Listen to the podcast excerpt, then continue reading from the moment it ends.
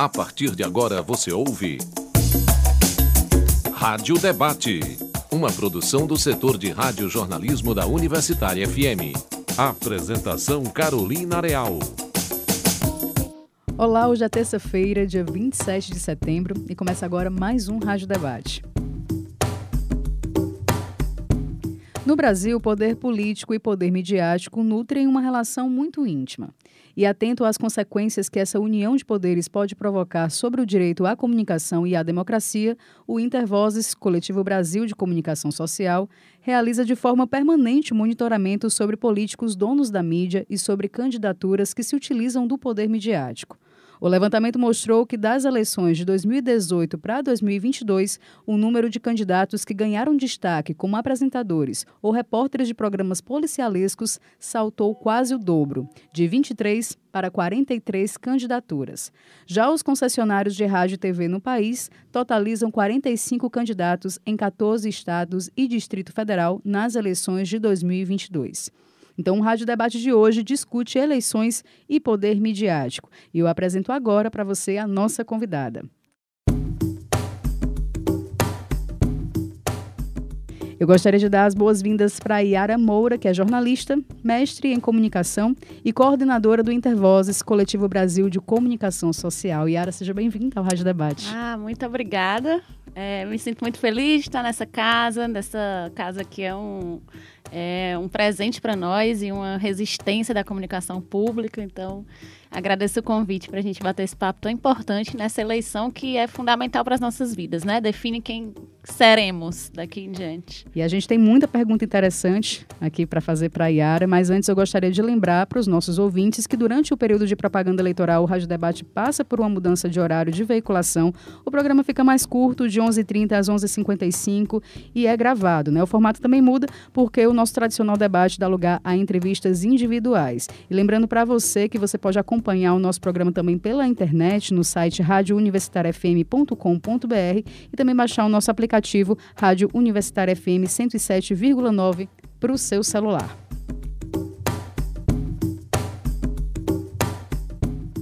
Yara, como você mesmo falou, a gente está aí numa campanha eleitoral disputadíssima, né? Assim, só se fala nisso, a gente está bem pertinho agora da, da concretização do primeiro turno. E a gente, como citou aqui, eu citei no início, alguns dados que o Intervozes coletou sobre essa campanha eleitoral, e há uma relação muito estreita entre poder midiático e poder político, né, que muitas vezes acaba passando batido desse debate público. Por isso, para a gente iniciar esse nosso bate-papo, eu já gostaria que você explicasse um pouco dessa relação entre poder midiático e poder político e quanto isso impacta né, e influencia nas eleições que a gente se encontra, né? Ah, com certeza. É, a gente tem nessas eleições de 2022, desde as eleições passadas, na verdade, 2018, a gente tem um entrelaçamento de, é, acho que dois fenômenos, assim, do, duas eras, digamos. Tanto fenômenos que, que são tidos como muito recentes, como das fake news, da desinformação, do uso massivo das redes sociais para espalhar mentira, ódio e para, né, é, é, mudar a opinião dos, dos eleitores, confundir os eleitores, mas a gente tem fenômenos também muito antigos, anteriores desse entrelaçamento entre o poder midiático e a democracia e as eleições, como, por exemplo, é, é, a posse mesmo de é, candidatos é, ao legislativo e até ao executivo de canais de rádio e TV, né? A gente tem um fenômeno no Brasil que a gente alguns algumas pesquisadoras chamam de coronelismo midiático, que é a, a posse mesmo desses desses candidatos é, de canais de rádio e TV. Então, esses candidatos já saem na frente na corrida eleitoral porque tiveram ali um espaço, né, de palanque recorrente na sua história no uso desses canais. Fora isso, a gente tem também um fenômeno muito presente no Brasil, que é do uso midiático para construir capital político de programas policialescos, programas policiais, né? Então, no nosso estado, a gente já chegou, né? Tem um, um estudo antigo do, do SEDECA, que eu sempre gosto de referenciar, mas a gente já chegou à marca de quase 50 horas diárias desse tipo de programas.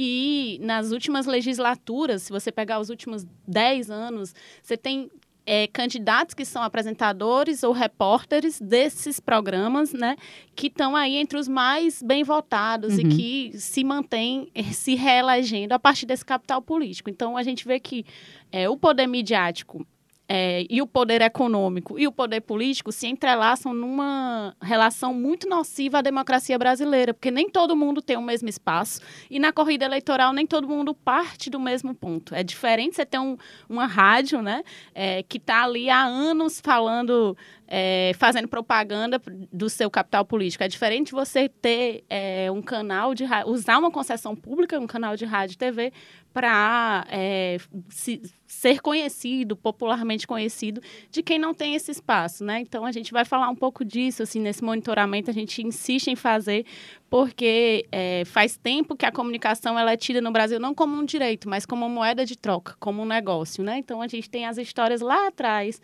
ainda na, na logo antes da Constituinte, é, de distribuição de concessões. Então, o presidente assumia e distribuía concessões de rádio e TV interior afora e capital afora, Brasil afora, como forma de, olha, eu estou te dando essa benesse aqui e aí você vai ser base do meu governo. E isso já criou no Brasil, instalou essa lógica aí de que hoje a gente ainda vê é, políticos que são donos, são é, sócios, e tem um nomezinho deles lá, né? Alguns uhum. disfarçam, uhum. tem laranja, tem familiares, mas ainda temos uns que está estampado assim no quadro societário. E aqui no nosso estado a gente tem é, três políticos nessa situação. É, eu ia até perguntar que a gente entendendo um pouco dessa relação entre poder midiático, poder político e as mídias, assim, o ouvinte pode se perguntar, sim, mas e aí, qual é o problema? Eu acho que você já cita um pouco sobre alguns desses prejuízos para a democracia, né? Eu vou aproveitar e pedir para que você reforce, né, sobre que prejuízos são esses que isso pode trazer para a democracia e aproveitar para trazer a questão da legislação. O que, que a nossa legislação ela aponta sobre esse político que está exercendo o seu mandato e que é concessionário de rádio e TV? O que, que a nossa legislação garante sobre isso? Pronto, a gente tem uma compreensão que está na Constituição Federal, né, que este, neste momento político que a gente vive, mais do que nunca precisa ser defendido, né, que é a nossa Carta Magna, que tem ali os direitos básicos aí, é, e a defesa da democracia é, um artigo 54 ele vai dizer que nenhum político em mandato, né, então eleito ali em exercício de mandato, pode ser usuário de concessão pública. O que que isso quer dizer? O que que qual era a preocupação desse artigo? É, imagine que eu sou uma legisladora, né, é, deputada federal é, pelo Ceará e eu um dos papéis do legislador é fazer leis, né? E também fiscalizar as ações do executivo. E, ao mesmo tempo, eu sou dona da concessionária de água, que distribui água para, para a população. Olhe que conflito de interesses é possível criar. Aí, de repente, eu faço uma lei em que determinado bairro onde mora a minha família vai ter o saneamento mais apressado do que determinada outra zona e que a empresa que que vai ganhar a licitação, se for no caso de uma parceria público-privada, sei lá, vai ser é, de, de um primo meu, né? Aqui situações bem hipotéticas, mas que, uhum. como, é, como é aquela história, é raro, mas acontece com frequência, né? Então, da mesma forma se aplica, é mais difícil da gente visualizar, mas se aplica a canais de rádio e TV, porque a gente foi acostumado à lógica de que rádio e TV não é algo público e são concessões públicas, né? Então, é, são outra, outra coisa que deixa isso explícito dessa ilegalidade é que é o próprio Congresso que vota né, a como é o nome? A concessão, as, né? As concessões. A, a renovação uhum. da outorga, enfim, de, de rádio e TV, que é de 10 e de 15 anos. Então, como é que eu mesma vou faltar a concessão ou vou fiscalizar, né? Cabe ao Ministério das Comunicações a fiscalização, mas o legislador, a legisladora também tem essa, essa, essa prerrogativa. Então, vai se criando uma situação de completo conflito de interesse. E é isso que a gente denuncia. Quando a gente vem para o período eleitoral, em que a discussão né, sobre candidaturas, sobre propostas, programas de governo é, vem à tona, isso fica ainda mais explícito, porque coloca na corrida eleitoral pessoas em situações, pessoas, partidos, movimentos, coletividades, em situações completamente díspares. Então, fica muito explícito que uhum. há uma, é, uma, uma, uma, ilegalidade, né? Então a gente compreende que o artigo 54 ele veda isso e a gente tem uma DPF, né?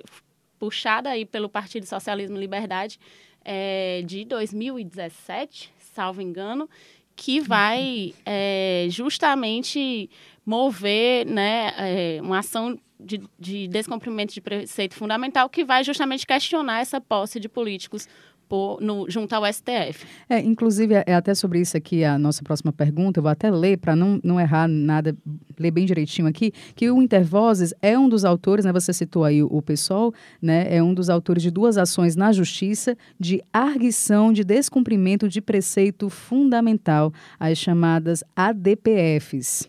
E justamente porque vocês queriam declarar a inconstitucionalidade da participação de políticos como sócios de empresas de radiodifusão. É a ADPF 246, protocolada em dezembro de 2011, e a ADPF 379, de dezembro de 2015. Eu queria até, Yara, que você falasse um pouco como é que está o andamento dessas ações. E uma das coisas que me chamou a atenção é que são, são duas ações protocoladas há um certo tempo, né? Então, Sim. eu não sei como é que se está parado aí, como é que está esse processo. Sim, a gente tem né, a, a, tramitação tanto dessas ADPFs, mas a gente também tem uma tramitação junto aos, aos MPs, ao, ao Ministério Público Federal nos estados. Então, a gente teve as ADPFs que vão né, junto ao Supremo Tribunal Federal e elas estão ainda paradas, assim, tiveram alguns avanços, mas a gente não chegou ainda a uma resolução.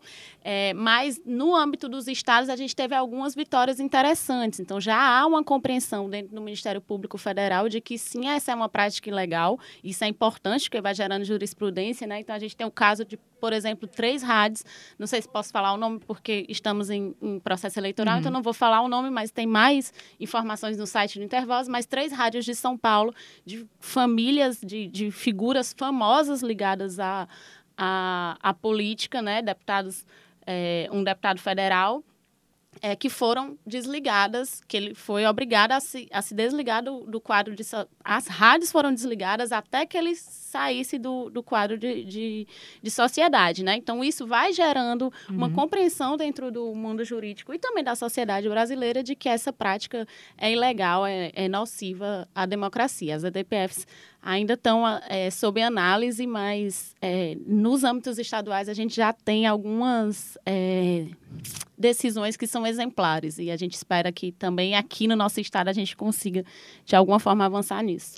Eu lembrei agora você falando sobre essa questão dos concessionários, né? Pessoas que estão ali na, na na campanha e que tem as suas concessões de rádio e de TV. E eu lembrei de um candidato, a gente obviamente não vai citar por conta do, do período eleitoral, que é candidato atualmente, está é, tá afastado, digamos assim, das suas atribuições, mas tem o seu site lá de notícias de entretenimento, segue atuante, inclusive você vai olhar nas redes sociais, está lá publicação de um dia, de dois dias, ou seja, a todo vapor.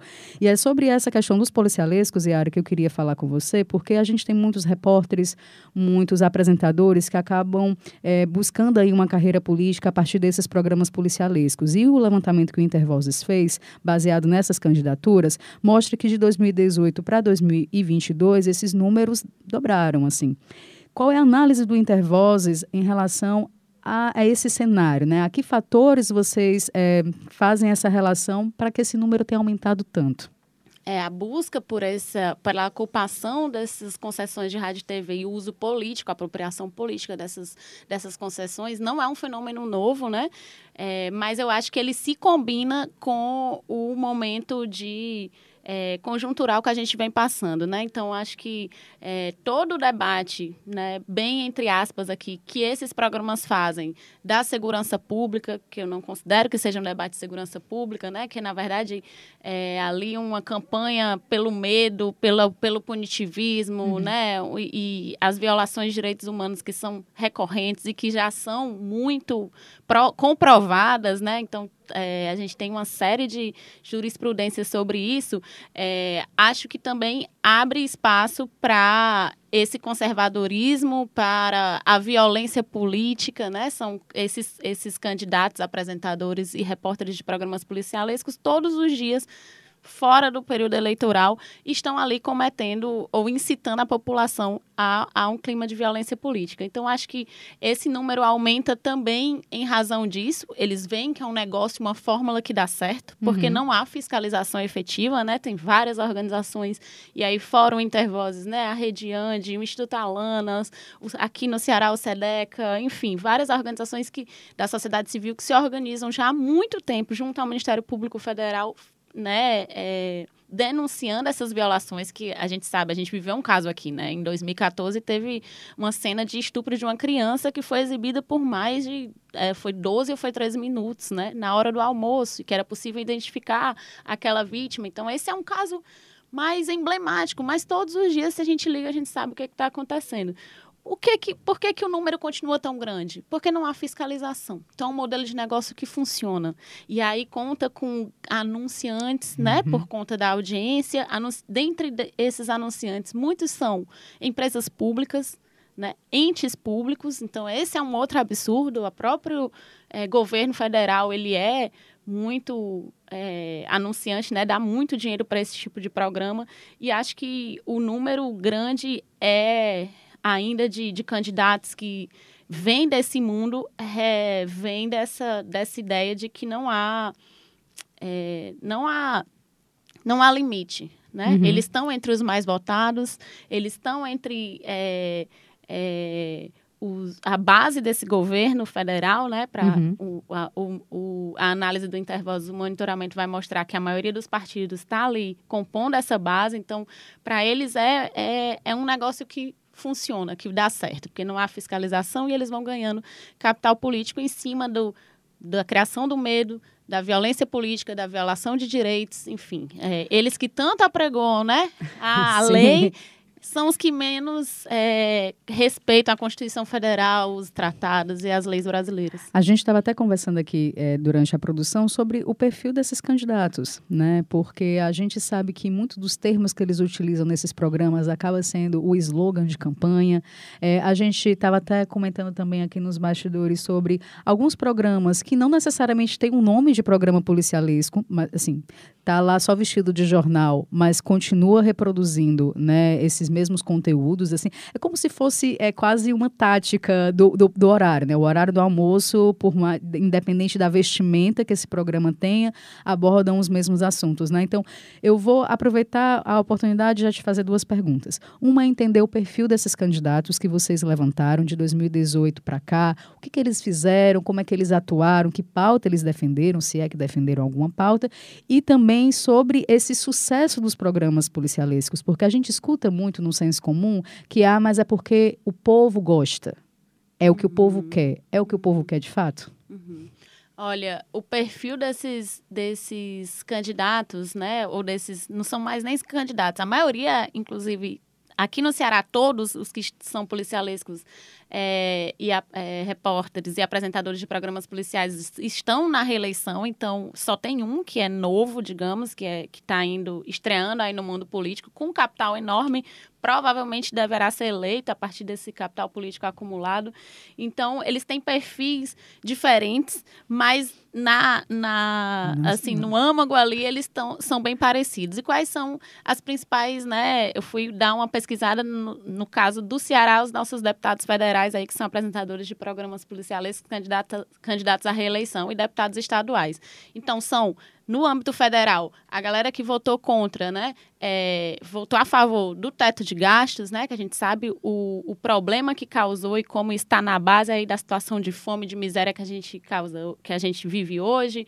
É, é a galera que votou pelo arquivamento do, do processo contra o Temer é, e é a galera que, no âmbito estadual, é, busca muito movimentar a agenda de segurança pública e aí numa numa estratégia através de PLs, ou que apelam para o punitivismo, ou para a redução da, da maioridade penal uhum. lá atrás, né? Nossa bancada cearense teve um papel importante, é, ruim, né? Nesse caso, importante que eu digo assim, relevante nessa campanha pró é, baixar a idade penal, né, pró-redução. Então, é um, é, são candidatos que vão levar a agenda econômica ligada à pauta do Bolsonaro, a agenda econômica do Bolsonaro, que a gente sabe o que é que produziu, né, que fizeram isso da legislatura passada para cá e que provavelmente, né, sendo reeleitos, vão seguir essa mesma toada uhum. e que no âmbito estadual é, buscam, é, estão ligadas às pautas da segurança pública mais para o aumento do, da vigilância né, de, de, de da, da, população e do punitivismo, e também ligadas a pautas conservadoras, como, por exemplo, é, a criminalização, a perseguição é, do, de, do, do direito ao aborto legal e seguro e tal. Mesmo nas, nas hipóteses que já são permitidas por lei.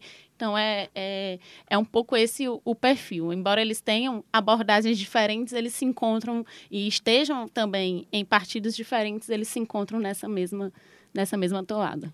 Em relação, Yara, sobre esse sucesso dos programas policialescos, né? Sobre, é, de fato, o, o povo quer ou não quer, é, porque, assim, são, tem até um dado aqui, que os programas policialescos, eles são um fenômeno midiático com pelo, pelo menos 30 anos de presença na radiodifusão brasileira e que registram aí dados alarmantes de 15,7 mil violações de direitos mensais, isso aqui dados de 2016. Então, são 30 anos, mais ou menos, disso no, no nosso cotidiano. Então, até que ponto é algo que já está tão, assim, a gente meio que se acostumou com, com esse cenário, ou é algo que realmente, assim, não, o público gosta, o público quer esse tipo de programa? Eu acho que tem duas coisas que explicam a longevidade desse, desses programas. Vou dizer, aliás, três. É, uma delas, que a gente já tem falado e que não tem como não bater nessa tecla, é a falta de fiscalização.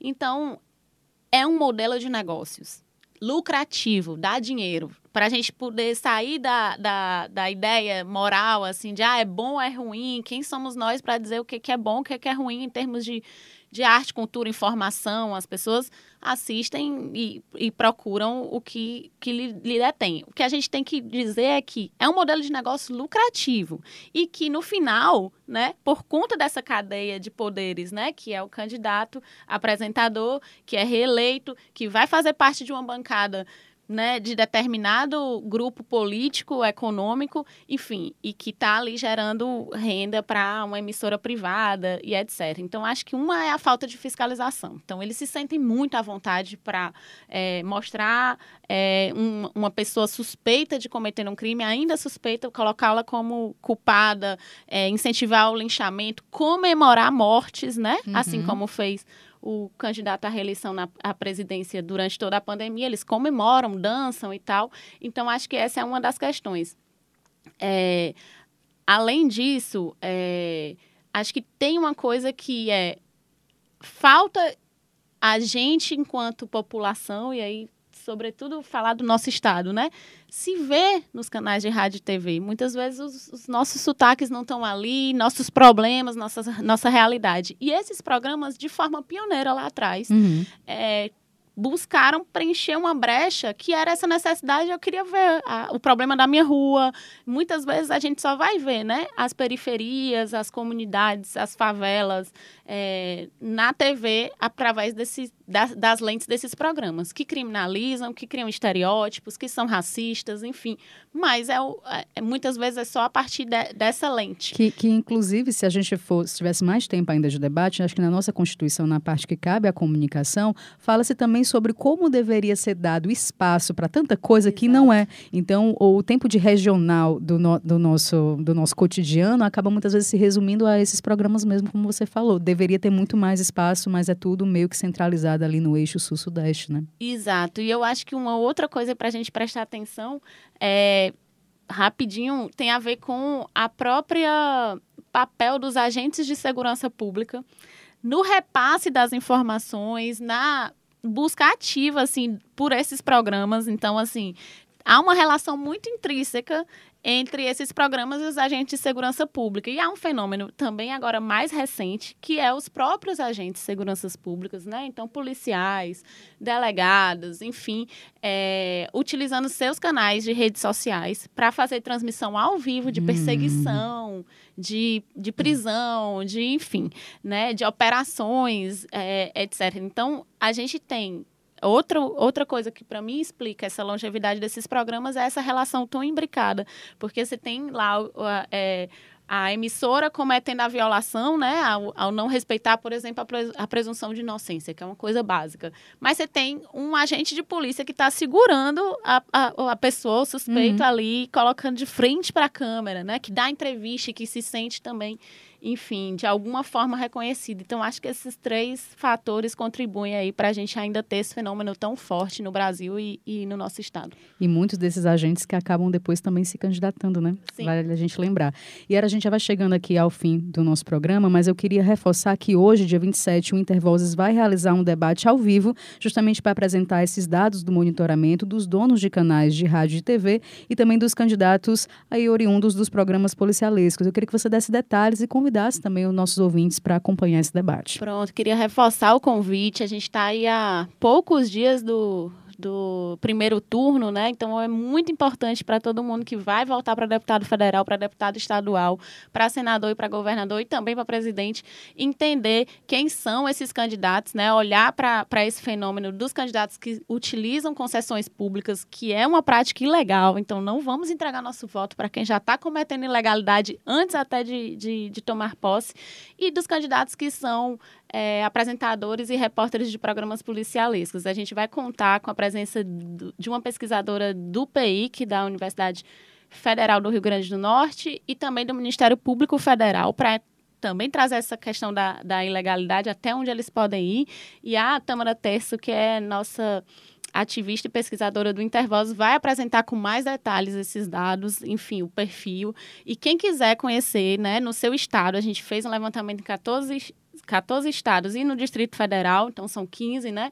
É, tem um mapinha lá no site do Intervozes por estado. Convido vocês a darem uma olhada em intervozes.org.br para, antes de votar para deputado estadual, para deputado federal, governador, senador e para presidente também, porque a gente precisa entender quem é a base desses candidatos à presidência, é, dar uma olhada no monitoramento. A live acontece no nosso canal no Instagram, perfil no Instagram, né?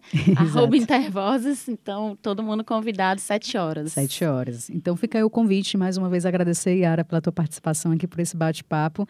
Esse foi o Rádio Debate de hoje, falando sobre eleições e poder midiático. Esse programa que teve produção de Raquel Dantas, apresentação de Carolina Real e que vai estar disponível logo mais nos aplicativos de podcast. É só você procurar pelo Rádio Debate no Spotify, no Deezer e outros tocadores. Até mais.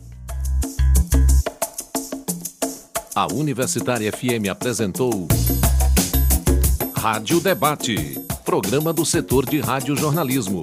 Produção Raquel Dantas. Coordenação Lúcia Helena Pierre. Apoio Cultural Adufse Sindicato. Realização Rádio Universitária FM. Fundação Cearense de Pesquisa e Cultura.